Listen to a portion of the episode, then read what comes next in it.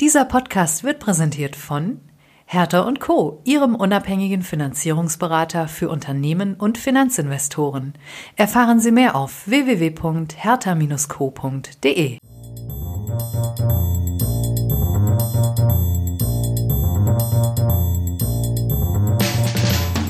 What's up Corporate Finance? Der Podcast für die deutsche Corporate Finance Szene. Immer freitags zum Start ins Wochenende. Mit spannenden Gästen aus der Banking-, Berater- und Finanzinvestor-Szene.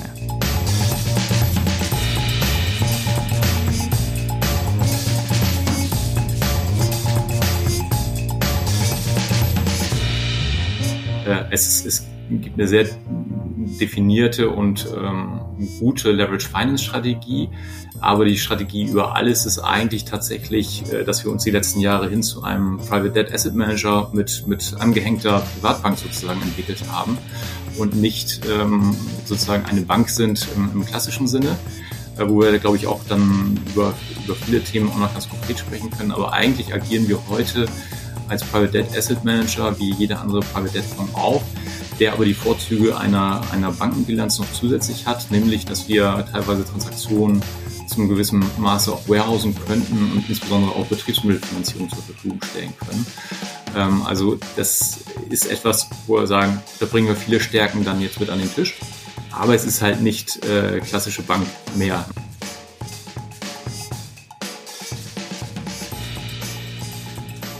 What's up, meine lieben Podcast-Freunde?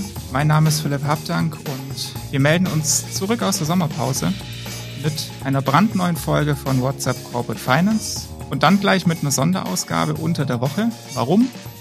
Der neue Midcap Monitor fürs zweite Quartal ist da und damit auch für das erste Halbjahr. Wie immer herausgegeben von der Investmentbank Julian Loki. Wie immer diskutieren wir die Ergebnisse mit Thorsten Weber, hier exklusiven Podcast.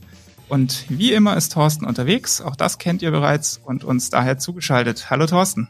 Hallo Philipp, vielen Dank, dass ich teilnehmen darf. Jo, Stammgast. Ähm, aber wie wir es auch schon kennen von uns, wir sind nicht zu zweit, sondern wir haben bei den Folgen immer noch einen Co-Gast mit dabei. Einen Gast, über dessen Arbeitgeber wir hier im Podcast schon sehr häufig gesprochen haben. Eigentlich immer dann, wenn es um die sogenannten Super Senior Finanzierungen von Banken geht. Sein Arbeitgeber, ähm, eine norddeutsche Privatbank, hat die Finanzierungsform in Deutschland, ja, ich glaube, ich sage immer salonfähig gemacht. Und das Geschäft läuft, glaube ich, auch ganz gut. Letztes Jahr war für die Bank das beste Geschäftsjahr ever in der eigenen Geschichte. Und so generell macht die Bank im Leverage Finance Geschäft vieles anders als andere Banken. Schocker, die Rede ist natürlich von Bärenberg und ich begrüße zum ersten Mal bei WhatsApp Corporate Finance den Director und Head of Structured Finance von Bärenberg, Lars Hagemann. Hallo Philipp, ähm, vielen Dank für die Einladung und hallo Thorsten, freue mich auf den Podcast. Hat auch lang genug gedauert. Also Thorsten ist ja Stammgast. Ich glaube, das halbe Dutzend macht er jetzt dann so langsam voll. Eigentlich skandalös, dass wir Bärenberg jetzt erstmal 30 Folgen ähm, haben warten müssen, aber haben wir schon viele über euch gesprochen. Aber cool, dass es endlich mal klappt. Cool, dass du da bist, Lars. Klasse, danke. Ähm, ich habe es im Intro gesagt, dass wir gleich ein bisschen tiefer in eure Strategie im Leverage Finance Geschäft eintauchen, weil ihr, das habe ich gesagt, durchaus ein bisschen was anderes macht als andere Banken. Aber zum Start, weil ja der Monitor wieder draußen ist, ähm, Never Change a Running System. Thorsten, du mal kurz wie war das zweite Quartal und dann auch vor allem das erste Halbjahr in Deutschland im Leverage Finance Geschäft? Einmal kurzer Ritt durch die Zahlen und Fakten und dann reden wir drüber. Extrem gerne. Also Philipp, wie auch schon, glaube ich, bei den letzten Ausgaben erwähnt, und wir eilen ja irgendwie von Rekordquartal zu Rekordquartal, von guter Zeit zu einem noch besseren Quartal im, im, im nächsten Quartal. Das bestätigt sich eigentlich, wenn man ehrlich ist, auch wenn man auf die Q2-Zahlen guckt. Das Q2 in 2022 hat insgesamt 44 Deals gezeigt in Deutschland. Von der Aufteilung ist es so, dass man sagen kann, dieses Mal sind es ähm, fast genauso viele Senior Deals wie Unitranche-Finanzierung, 21 zu 23. Und wenn man das Q2 jetzt vergleicht mit dem Q2 äh, 2021, ist auch eine signifikant höhere Anzahl an Deals. Wir hatten in 21 31 Deals, Jetzt sind es 44 Transaktionen, also sprich nochmal so circa 30 Prozent mehr an Transaktionen im Jahresvergleich. Und äh, das führt dazu, dass wir auch im ersten Halbjahr 2022 insgesamt eine sehr, sehr hohe Dealaktivität gesehen haben von insgesamt 82 Transaktionen versus ähm, im Vorjahreszeitraum gerade mal 60 Transaktionen, was damals aber auch schon ein guter Wert war. Mit Blick jetzt auf die Gewichtung, wie viele von den Deals wurden von Senior-Parteien finanziert und wie viele wurden von Debtfonds Unitranche-mäßig finanziert, ist es auch aufs Halbjahr gesehen so ein bisschen ausgeglichener. Prozentual sind es so 43 zu, zu 57 Prozent aufs erste Halbjahr bezogen, was verglichen jetzt mit äh, dem ersten Halbjahr im letzten Jahr ein Tick mehr in Richtung die Banken geht. Da hatten wir damals noch, noch 65 Prozent der Deals, die von Debtfonds finanziert waren. Und vielleicht Nummer eins, um dann wirklich mit Zahlen zu erschlagen, wenn man das Gesamtjahr 2021 äh, sieht, was das absolute Rekordjahr war mit 158 Transaktionen insgesamt, dann ist natürlich da eine Anzahl von 82 Deals aufs erste Halbjahr 2022 ein wirklich stattlicher Wert, der einiges da an Fantasie auch offen ist. Heißt Rekordjahr 2022 ist schon wieder safe? Wenn man davon ausgeht, dass das zweite Halbjahr eigentlich deutlich aktiver ist als das erste Halbjahr, dann kann man sagen, dann ist es safe.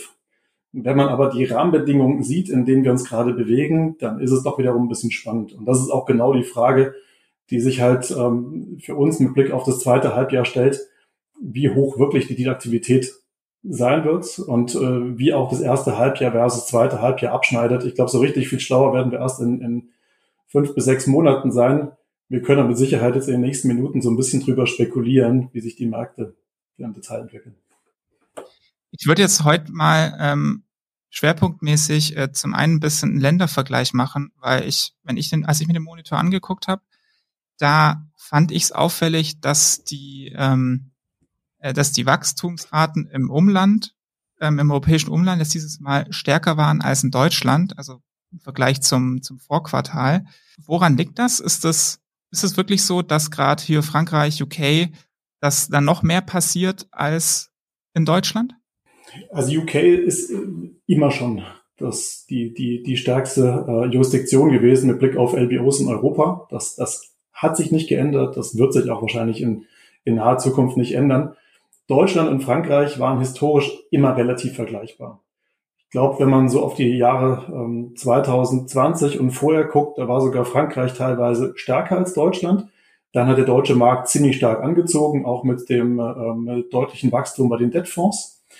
Wenn man sich's ansieht, ich würde jetzt noch keine generelle Tendenz rauslesen, dass sich Frankreich besser entwickelt hat im Q2 als jetzt äh, Deutschland. Aber man kann da schon ein bisschen spekulieren, was die Gründe sind. Ich meine, einer der Gründe ist mit Sicherheit, dass es einfach eine eine, Stichpunktbetrachtung ist und sich ein paar Deals in Deutschland einfach vielleicht ein bisschen eher in, in Q3 geschoben haben und dadurch sich dann Unterschiede auftun. Man muss auch einsehen, das sind zwar Unterschiede, aber da geht es immer um drei oder vier Deals, die in einer Jurisdiktion mehr oder halt weniger im Quartal dann waren. Aber dieses Mal war ja, ähm, also Quartal für Quartalsvergleich, ähm, stand, glaube ich, im Monitor, dass Deutschland gemessen bei den Deal-Anzahl, bei der Deal-Anzahl 14 Prozent plus war und UK und Frankreich 40 Prozent. Also deswegen, also das ist mir einfach aufgefallen, dass ähm, da mehr passiert ist im Vergleich zu den Vorquartalen in dem jeweiligen Land als, ähm, als jetzt in Deutschland. Und deswegen ist es nur meine Frage, ist das was gerade was Strukturelles, dass in den Märkten gerade irgendwie mehr passiert, oder ist es ein Aufholeffekt, weil Deutschland in den Quartalen davor vielleicht irgendwie Prozente relativ gesehen ein bisschen besser war? Also auf der einen Seite hat man ähm, aus meiner Sicht äh, beide Effekte. Du hast auf der einen Seite hast du eine, eine Entwicklung in Deutschland, die einfach extrem stark war in den letzten Quartalen und dementsprechend auf hohem Niveau sich vielleicht mit einer leicht geringeren Wachstumsrate fortsetzt. Und wenn du dann aber in, in die anderen Jurisdiktionen reinguckst, hast du einfach auch andere Themen so ein bisschen. Also ich glaube, der deutsche Markt ist mit Blick auf eine Unsicherheit zurzeit äh, schon schon sehr stark geplagt. Insbesondere, wenn man sich die Themen Inflation ansieht, Rohstoffe, Energiesicherheit. Ich glaube, das sind schon Themen, die in Deutschland mit Blick auf eine Rohstoffabhängigkeit nochmal deutlich stärker zu Buche schlagen. Und Deutsche reagieren auch deutlich stärker auf eine Inflation und Inflationsängste. Und das sind schon Punkte, die wahrscheinlich in Deutschland zurzeit gravierender sind als im Ausland. Dazu mit Sicherheit beitragen, dass eine Dealaktivität tendenziell vielleicht ein bisschen unterhalb des Schnitts ist oder auch schlechter ist als in anderen Ländern. Ich würde es aber jetzt noch nicht als systematisches Thema sehen. Ich würde auch das Q2 jetzt noch nicht als Quartal sehen, was wirklich jetzt allzu stark von Makrothemen geprägt ist. Weil eins muss man sagen, wenn wir einen Deal angehen, dann ist der Deal ausgelegt in der Regel, wenn es eine Refi ist, auf drei Monate.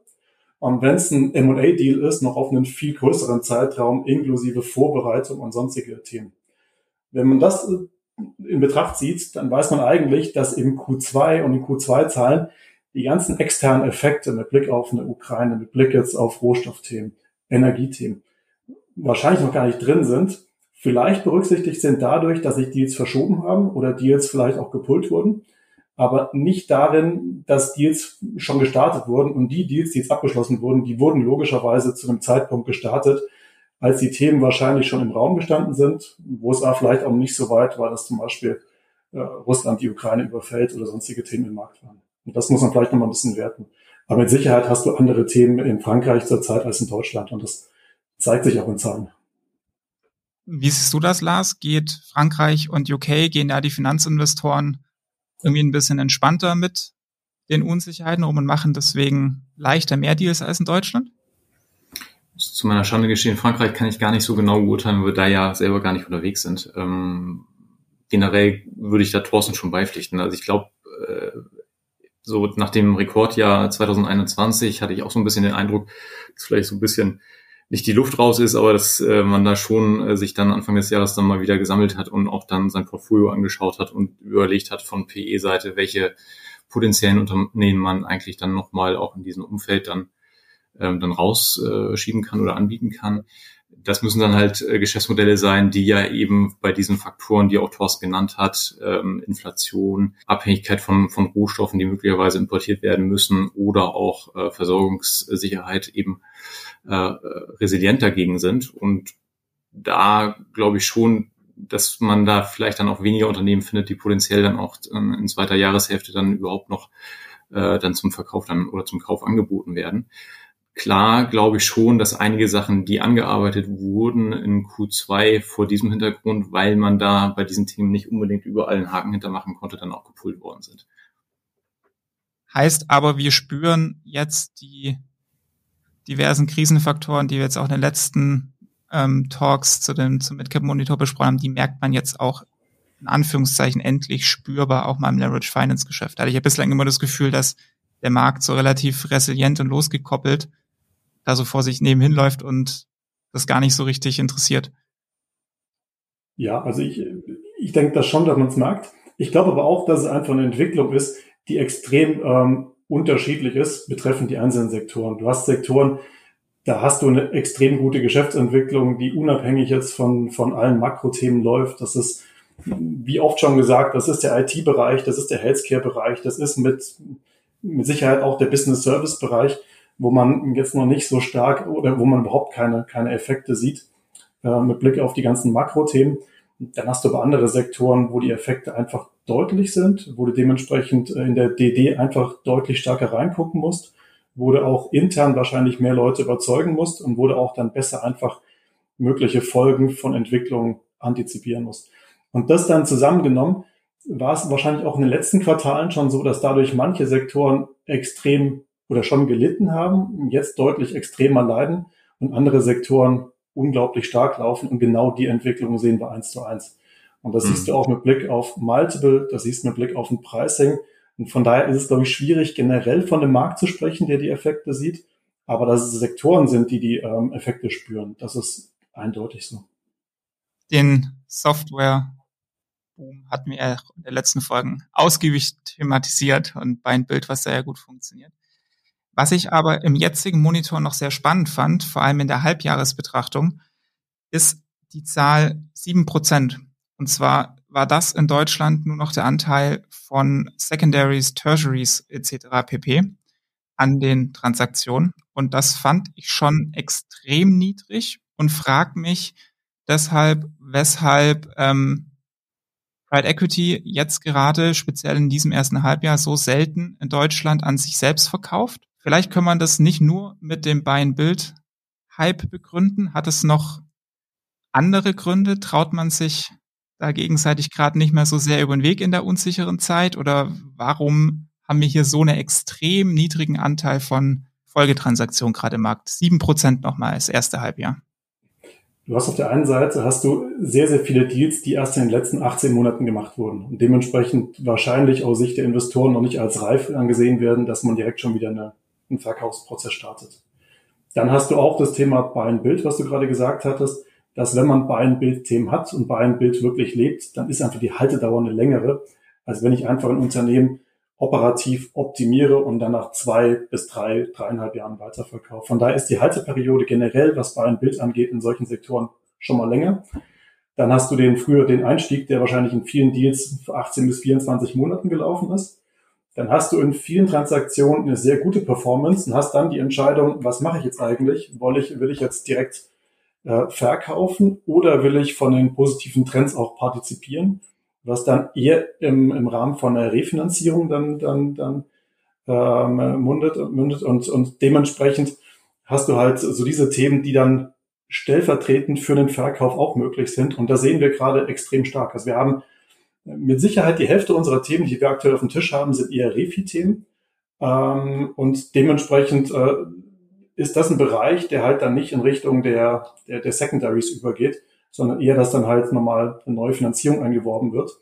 Und auf der anderen Seite ist es aber auch so, dass äh, viele Transaktionen, die gut gelaufen sind, dann vielleicht auch nicht direkt zum nächsten Sponsor gehen, sondern einfach auch einen Strategen finden, der sich genau in dem Bereich verstärken möchte und dann halt den, äh, einen Strategen als Käufer hat, dementsprechend auch kein Secondary darstellt.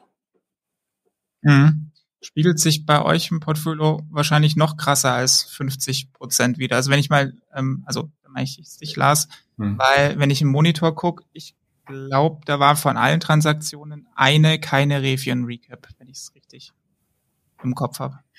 Ja, wir haben ja, also ich glaube, da, muss, da müsste man sonst ein Stück weiter nochmal ausholen. Aber logischerweise hast du ja bei den Transaktionen, die wir mit First Out und Second Out Strukturen, also auch insbesondere mit Unitranche gemacht haben, sind ja in der Regel äh, bei, bei Bildkonzepte.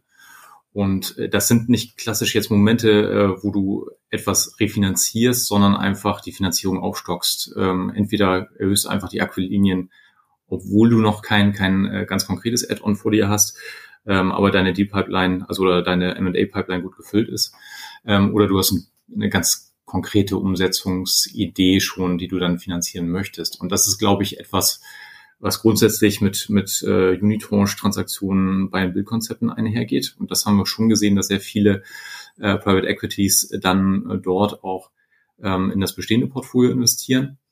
Ähm, weil der Verkauf, glaube ich, um, um da nochmal Thorsten dann möglicherweise zu ergänzen, also gerade äh, Private Equity strebt ja ein Stück weit vielleicht auch dann im, im Veräußerungsmoment nach äh, Multiple Arbitrage und aktuell ist es so, dass ja der der Markt, so wie er funktioniert, eigentlich das nicht so richtig mehr zulässt. Ne? Also ich, meine, meine Wahrnehmung, meine ganz persönliche in der Tat ist, äh, dass wir Ende letzten Jahres sehr hohe äh, EBITDA-Multiples schon gesehen haben auf der Kaufpreisseite.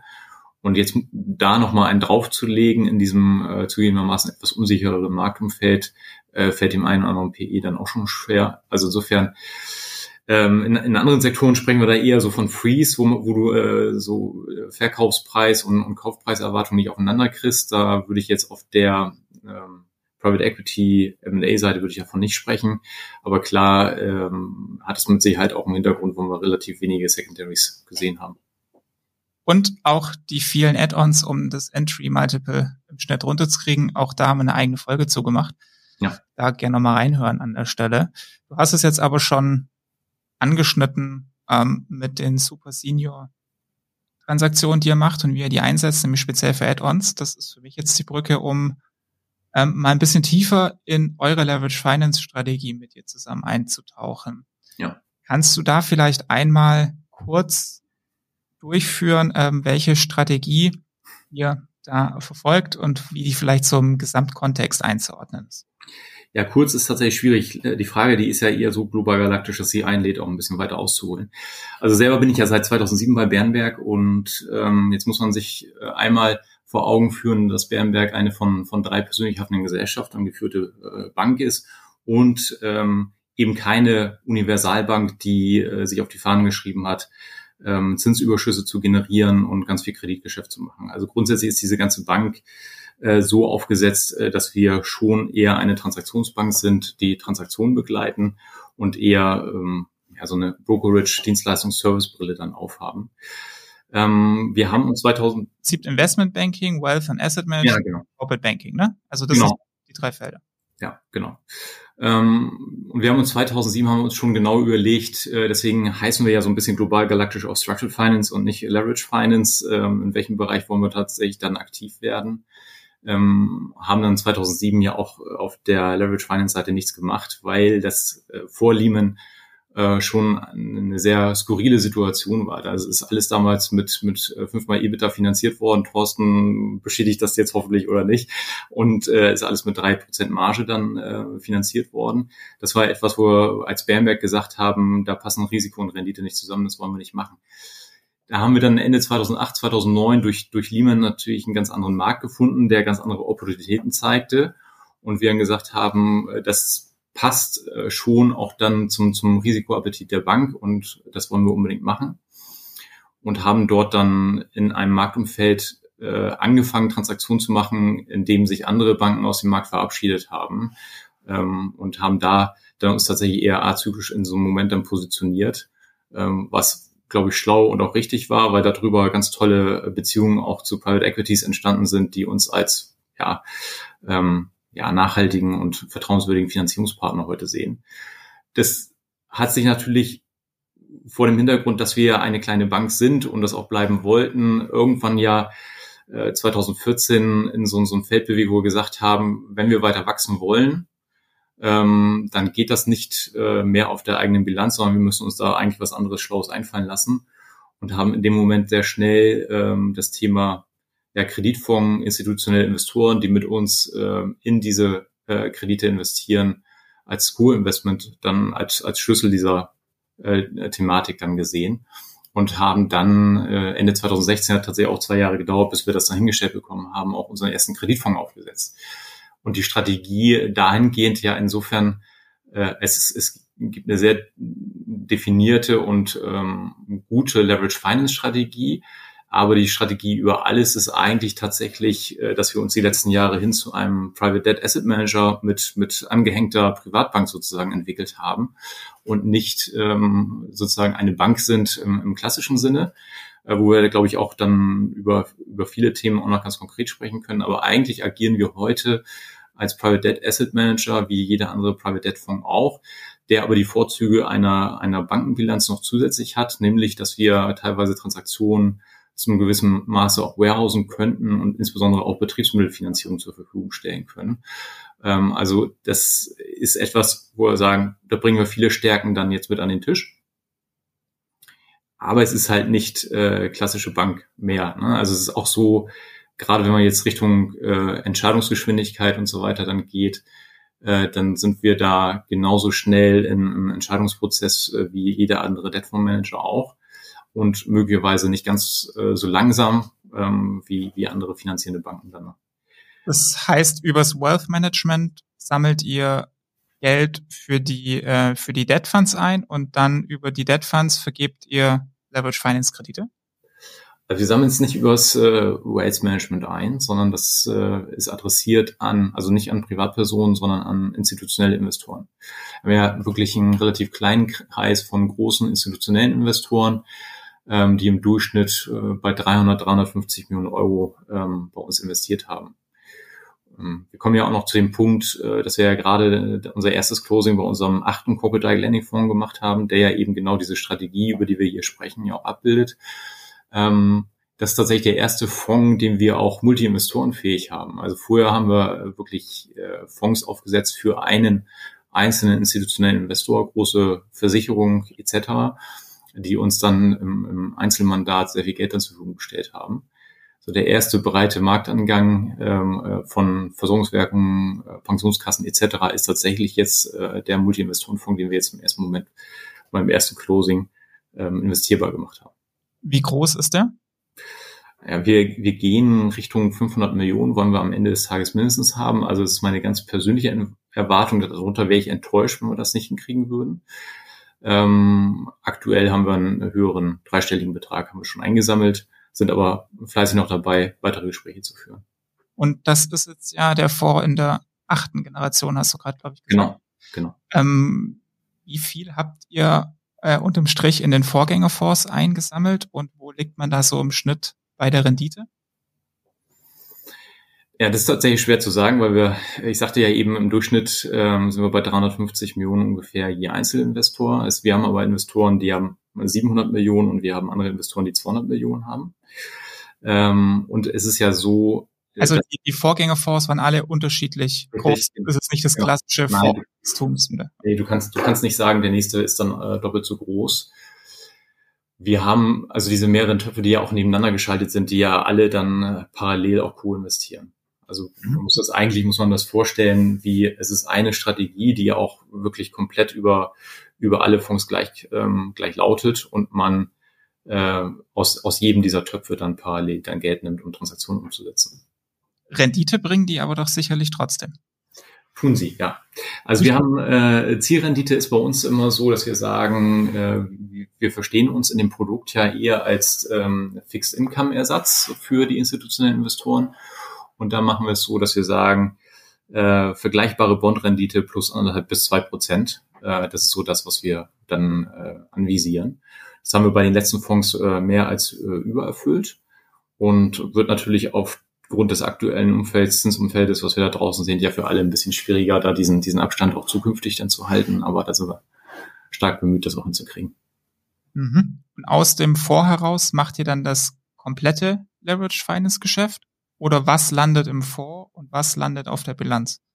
Ja, also auf der Bilanz landet nichts, was auch, oder äh, andersrum im Fonds landet nichts, was gleichzeitig auch in der Bankbilanz ist. Also es ist wirklich eine, eine, eine Co-Investment-Strategie. Es gibt da kein Cherry-Picking, wo wir sagen, äh, das finden wir so cool an Transaktionen, äh, das machen nur wir und äh, dem Fonds geben wir davon nichts ab, äh, sondern da, wo es tatsächlich für den Fonds auch investierbar ist, äh, ist er auf jeden Fall auch immer dabei. Also da äh, machen wir keinen, keinen Unterschied. Das Einzige, was wir eben aktuell noch haben, aber hoffentlich perspektivisch auch ähm, mit, mit Kreditfonds umsetzen können, ist das ganze Thema Betriebsmittellinie. Also da, wo du äh, Betriebsmittellinien zur Verfügung stellst, äh, dann sind die zu 100 Prozent bei Bärenberg. Ähm, in den, in den Termloans, sei es äh, klassische Senior-Finanzierung als auch Super Senior-Finanzierung, ist es so, dass wir ähm, den, den kleinsten Teil eigentlich tatsächlich aus der Bernberg-Bilanz zur Verfügung stellen und der, der Großteil kommt von institutionellen Investoren. Okay, es äh, ist jetzt aber nicht so, dass ihr sagt, die Senior-Finanzierungen macht ihr, keine Ahnung, aus dem Fonds und die Super Senior aus der Bilanz oder so. Das ist alles in dem Fondsprinzip drin. Das ist, das glaube ich auch nochmal wichtig, sozusagen als, als Strategieabrundung zu verstehen, warum wir das generell so spannend finden. Weil da wird Thorsten ja mir auch äh, sicher recht geben, wenn du ähm, eine M&A-Transaktion mit einem Private Equity Sponsor machst, der zahlt, was mal zwölfmal EBITDA als Beispiel und er würde es mit sechsmal EBITDA finanzieren, ähm, dann kommt er nach zwei bis drei Jahren eigentlich zu der Frage, was macht er eigentlich? Er hat sich ganz ordentlich gelevert ähm, macht er jetzt ein Dividend Recap, verkauft er das Unternehmen oder passt er eigentlich seine, seine Finanzierungskosten der aktuellen Finanzierung an? Also, und da ist gerade dieses Thema, ich schaffe es tatsächlich aus dem Portfolio mit Super Senior Finanzierung auch ähm, eine Pipeline zu generieren für zukünftige Senior-Transaktionen, nämlich diese Refinanzierungsansätze, die wir dann da, daraus dann generieren. Das ist ganz spannend. Und das ist eben etwas, was uns auch durchaus von, von Primärmarktaktivitäten und der Zyklizität, die wir da drin haben, dann auch abkoppeln. Also du schaffst es halt dann, und das hat auch gerade Corona gezeigt, ähm, viele Transaktionen umzusetzen, obwohl der Primärmarkt nicht funktioniert. Also Q2 2020 zum Beispiel, wir erinnern uns alle an, an die erste Lockdown-Zeit sozusagen und äh, Corona. Da war auf der M&A-Primärmarktseite war da ganz wenig los, äh, vielleicht auch gar nichts. Wir haben da aber fleißig weiterhin Transaktionen aus dem Portfolio generiert.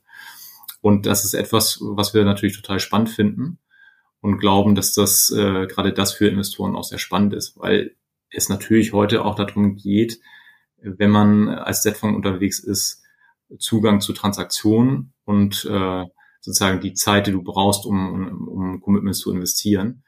Und da haben wir mit, mit dem eigenen Portfolio an Super Senior äh, Strategien oder Strukturen natürlich einen, ganz guten, ja, beackertes Feld für potenzielle Senior Refinanzierung danach.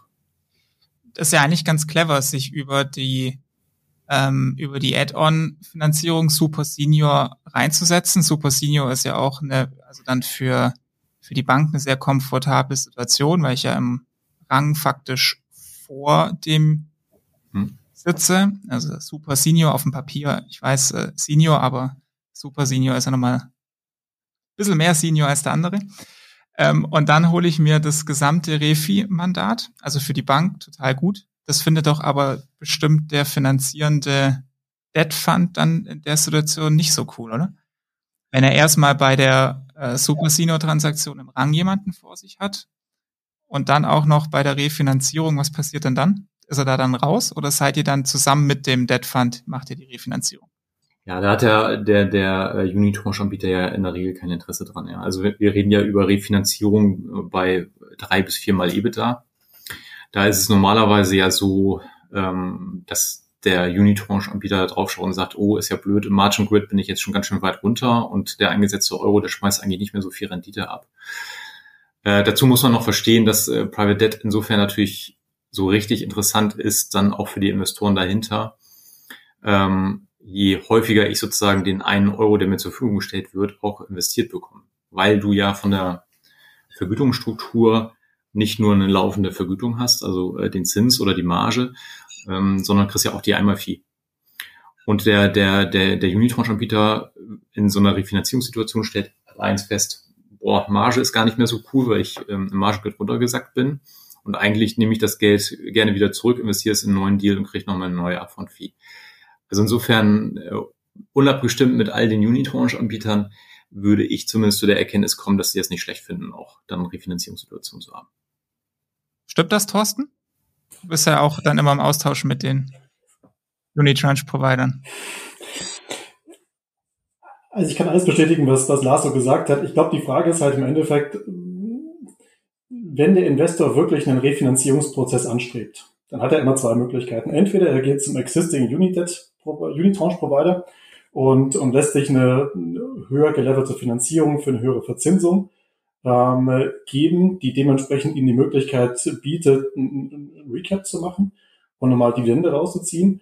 Oder es gibt halt die Möglichkeit, die Lars gerade aufgezeigt hat, die halt auch extrem charmant ist, weil man dadurch, ohne groß nochmal Due Diligence zu machen, einfach die Finanzierungskosten runterbekommt. Ob das jetzt direkt im Sinne des Unitranche-Providers ist und ob der das so gut findet, das würde ich so ein bisschen so in Zweifel ziehen, weil im Prinzip, das ist ja dann doch ein Konkurrenzprodukt. Aber was man sagen muss und was die Bärenberg halt wirklich ähm, perfekt aufgesetzt hat, ist halt die Symbiose zwischen Senior-Länder und äh, First-Out-Länder. Und dadurch hat die Bärenberg auch eine extrem hohe Bedeutung mit Blick auf den, den LBO-Markt in Deutschland weil sie einer der wenigen Banken ist, die beides anbieten kann. Und darüber hinaus auch ähm, wirklich große Tickets mit anbieten kann, was in vielen Situationen auch Deal-Winning ist und dementsprechend auch Strukturen ähm, weniger kompliziert gestaltet und das auch zu einem guten Pricing dann darstellen lässt. Großes Ticket ist ein gutes Stichwort. Da habe ich mal aufgeschnappt, 80 bis 100 Millionen könnt ihr da allein machen, Lars. Stimmt das? Die Frage ist, was allein ist, Philipp. Ne? Also Philipp, äh, das heißt ja dann eigentlich äh, Bernberg und Kreditfonds, weil wir da ja sozusagen Hand in Hand gemeinsam investieren. Ähm, das ist eher mittlerweile so das Durchschnittsticket, das wir machen, was du gerade von der Größe her nennst. Wir haben eine Transaktion im Portfolio, ähm, wo wir gerade jüngst nochmal erhöht haben, wo wir zusammen mit unseren Kreditfonds mittlerweile äh, über 220 Millionen Euro investiert haben. Also das ist aber auch schon äh, für uns ein Stück weit sozusagen Leuchtturm und äh, besondere Größe. Äh, richtig wohl fühlen wir uns in der Größenordnung, die du gerade sagtest. Ne? Also 100 Millionen zusammen mit unseren Kreditfonds äh, und dann eben auch Luft zu haben, sich weiterhin mit äh, den, den äh, Private Equities finanzierungsseitig dann noch entwickeln zu können. Und das behaltet ihr dann komplett selbst oder wird davon dann nochmal was syndiziert oder nochmal ein Bankenclub aufgemacht? Ja, also wir versuchen das eigentlich bestmöglich auch selber zu halten. Ähm, da da ist, kommt ja sozusagen diese Asset Manager, Private Debt Mentalität in uns zum, zum Vorschein, dass wir sagen, wir wollen das äh, ganz gerne auch ähm, sozusagen das zinstragende Geschäft für unsere institutionellen Investoren dann gewinnen. Ähm, syndizieren an andere Banken äh, würden wir es nur dann, äh, wenn uns sozusagen dieser Kanal ja nicht zur Verfügung steht. Also es gibt auch Transaktionen, die wir dann auch weiter syndizieren. Also wir haben auch zum Beispiel letztes Jahr eine Transaktion gemacht, ähm, wo wir, wo wir im Rahmen eines IPOs eine, eine größere Betriebsmittellinie strukturiert haben. Das ist eben gar nichts für unsere äh, Investoren, äh, weil es kein Termloan hat. Und dann haben wir diese, diese Linie haben wir dann komplett im Bankenclub dann, dann äh, syndiziert. Das machen wir schon. Also, aber es ist wirklich ein kleines Geschäft und man muss auch einmal äh, vielleicht dann nochmal sich äh, in Erinnerung rufen, äh, dass wir ja, wie gesagt, eine kleine Bank sind. Also dieses ganze Thema Underwriting-Kapazitäten, die wir haben, die sind halt nicht äh, unerschöpflich und äh, die können wir nur im, im kleinen Rahmen tatsächlich auch einsetzen. Okay, das heißt, Bankenclub generell sagt ihr nicht per se nein, aber es ist schon sehr selektiv und wenn man in den Monitor guckt, sieht man euch eigentlich entweder als Senior Bank bei einer alleinigen Refi oder dann eben als Super Senior ähm, Länder mit einem Debt Fund zusammen. Ne? Also das ist schon. Ja. Okay. Das stimmt. Interessant. Das liegt auch daran, dass du, äh, wenn du einen Bankenclub machst, ähm, das kann Thorsten dann auch noch viel besser verstehen, ist auch okay, wenn Thorsten das sagt, äh, dass, dass wir eigentlich von unseren Renditeansprüchen oder Risikovorstellungen dann meistens dann ein bisschen auseinanderdriften ähm, im Vergleich zu anderen Banken wenn du, wenn du Zeit genug hast, einen Bankenclub aufzusetzen, ähm, dann ist es meistens so, dass du Bärenberg nicht brauchst in so einer Transaktion. Und gerade dieses Thema äh, Bärenberg brauchen, um eine Transaktion umsetzen zu können, ist eigentlich das, was ein Kernelement unserer Strategie ausmacht. Wie, also da geht es jetzt wieder speziell auch um die Folos, ne? Ähm, das seid ihr ja die absolut dominierende ähm, Bank, wenn man sich den Monitor anguckt. Wie viel Marktanteil bei den Super Senior Transaktionen claimt ihr da inzwischen für euch? Ich glaube, als wir das letzte Mal gesprochen hatten, irgendwie mal sowas noch über 50 Prozent. Wo liegt man denn da jetzt? Ja, ich, wenn wir in den äh, Midcap-Monitor reinschauen, dann sind es eben um und bei 50 Prozent über die letzten zwölf Monate. Ähm, da muss ich aber dazu sagen, der relevante Anteil an die Transaktionen, die wir tatsächlich auch ähm, die sozusagen in unser Körbchen passen würden, da würde ich eher schätzen, dass wir auch 80 bis 90 Prozent machen der Transaktion, die wir wollen. Thorsten, kannst du widerspiegeln? Ja, das ist genauso. Also im Prinzip, es gibt mit Blick auf First-Out-Finanzierung so im deutschen Markt so zwischen fünf und sieben Parteien, die man ansprechen kann. Bärenberg ist die erste Partei gewesen, die First-Outs äh, finanziert hat die auch dementsprechend hier aus, aus unserer Sicht den, den Weg für die Debtfonds geebnet hat, weil hätte es diese Struktur nicht gegeben, über eine First Out, Second Out gehen zu können, dann weiß man nicht, ob sich der Marktanteil mit Blick auf die Debtfonds wirklich so entwickelt hat. Das war ja so 2017, 2018, als dann auch diese Strukturen erstmal aufgekommen sind und als man auch eine Lösung hatte für eine Betriebsmittellinie, die man einfach über einen Debtfonds nicht darstellen kann. Und ähm, auch als Ergänzung, was, was, was Lars gerade gesagt hat. Also ich glaube, man hat natürlich eine Möglichkeit, einen Club-Deal zu machen, der günstiger ist als eine Finanzierung oder potenziell günstiger ist als eine Finanzierung mit der Bärenberg Bank. Die Frage ist halt nur, wenn man mit dem Senior Club dann bei ein Bild machen will, ob das dann ähnlich sportlich und rasch vorangehen kann wie mit einer Bärenberg, die auch die Firepower hat, dementsprechend mitwachsen zu können. Gutes Stichwort. Lars, was für ein Coupon schreibt ihr drauf? Ja, Coupon ist ja äh, nicht das, was äh, äh, Thorsten meint mit sportlich, äh, sondern äh, es geht ja darum, äh, zügig auch Transaktionen umsetzen zu können. Und das lassen wir uns dann schon bezahlen. Also mir fällt es jetzt ein bisschen schwer auf der Senior-Seite, ähm, da jetzt wirklich Zinssätze zu sagen. Auf der Super Senior-Seite ist aber relativ marktbekannt, dass, äh, dass sich ja das seit jeher schon etabliert hat, dass man generell sagt, äh, Prozent Upfront und drei Prozent Marge. Und darum oszillieren wir. Klar ist es äh, in dem aktuellen Marktumfeld so, dass wir versuchen, auch unsere Position da zu leveragen und auch dort ähm, die, diese Margenansprüche möglicherweise eher nach oben zu adjustieren. Mhm. Kann man mit 90 oder 80 Prozent Marktanteil hat man nicht den schlechtesten Hebel. ähm, ich würde gern noch zwei Marktsachen einmal kurz dir zuwerfen, was man in der letzten Zeit gelesen hat. Ähm, nämlich zum einen, dass äh, ja das Corporate Finance Geschäft von Bärenberg ähm, nach London verlegt wurde, slash wird. Da die Frage, betrifft das euch und falls ja, irgendwie wie? Ähm, betrifft uns nicht. Corporate Finance bei Bernberg ist es reine Eigenkapitalgeschäft, also ECM. Ähm, da sind wir nicht Teil. Also insofern bleiben wir äh, fester Bestandteil der Standorte Hamburg und Frankfurt und sind da eher dabei, auch unser Team dann auszubauen. Das bringt mich zur zweiten äh, Frage. Ähm, man hat ja in den Medien gelesen, dass ähm, speziell im Investmentbanking ähm, Personal auch gerade wieder gekürzt wird bei der Bärenberg. Betrifft das euch? Ähm, nein. Nein, nein. Also es äh, ist, wie gesagt, ja Investmentbanking und da ist es so äh, starke Abhängigkeit vom Kapitalmarktgeschäft. Und da ist meine persönliche Beobachtung einfach über die letzten Jahre, dass jede größere Investmentbank sich dort logischerweise auch personell so aufstellt, äh, dass sie da sozusagen Gewinn bringt, auch unterwegs sein kann. Äh, wenn das Kapitalmarktgeschäft dann niederliegt und wenige Transaktionen zur Verfügung stehen, dann muss man halt, glaube ich, da auch dann dementsprechend Schritte dann vornehmen. Mhm. Ja. Und dann habe ich eigentlich noch eine Frage, die hat nicht so ganz in die, in die Struktur reingepasst, aber sie interessiert mich einfach brennend, eine technische. Ähm, und zwar das Thema Risikovorsorge. Macht es da einen Unterschied, ob ich ähm, einen Leverage Finance Kredit über die Bilanz oder über einen geschlossenen Fonds vergebe? Und falls ja, welchen profitiert man da als Bank vielleicht davon, wenn man das über einen Fonds macht, weil man nicht so streng oder ad hoc viel Risikovorsorge bilden muss oder so? Das interessiert mich einfach mal, wie das läuft. Ja, also im, im Fonds ist ja kein Bärenberg-Geld. Also die Variante ist ja nicht so, ähm, dass wir uns als Bärenberg die Frage stellen, ist es besser, äh, über einen Fonds in, in Kredit zu investieren oder von einer eigenen Bilanz, sondern im Fonds sind ja wirklich nur die Gelder anderer Investoren dann gebündelt.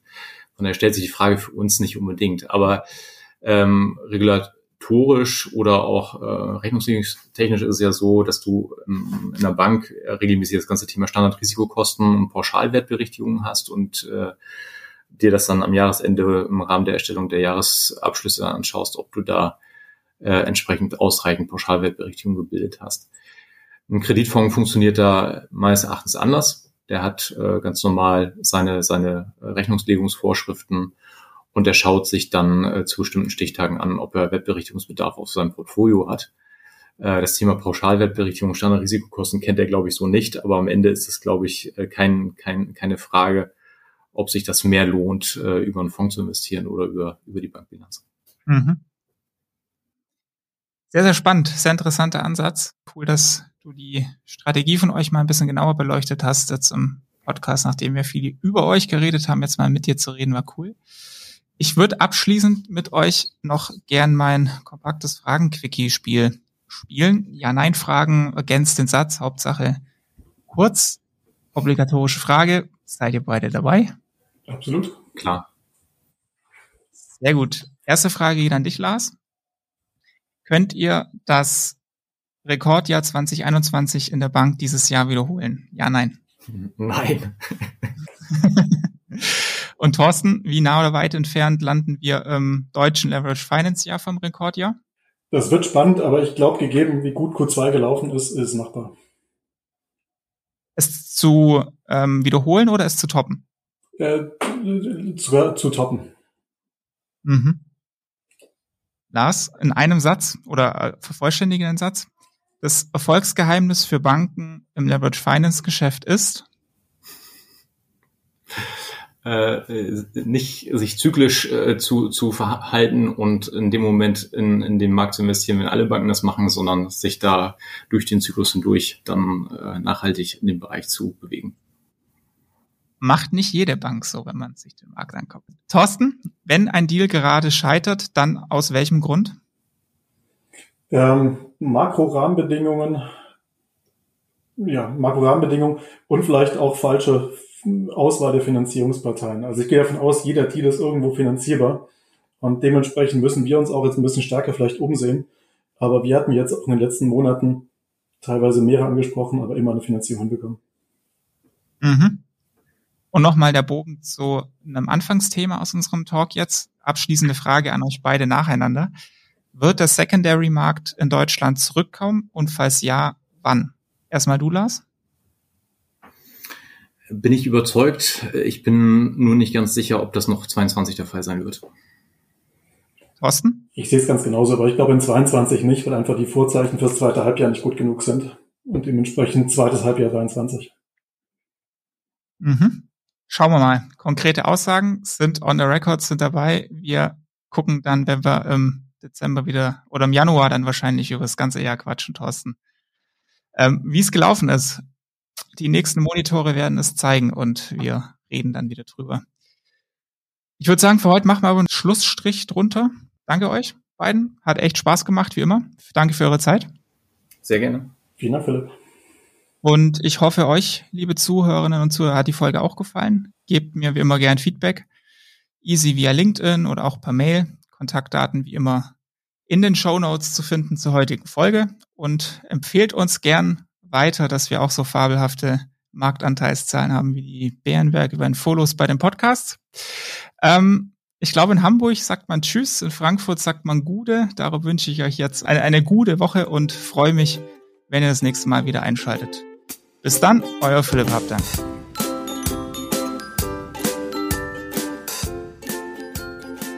Vielen Dank an Hertha und Co. für das Sponsoring der heutigen Folge. Mehr dazu auf www.hertha-co.de. Redaktion und Host Philipp Habdank. Musik What's the Angle und What a Wonderful Day von Shane Ivers. www.silvermansound.com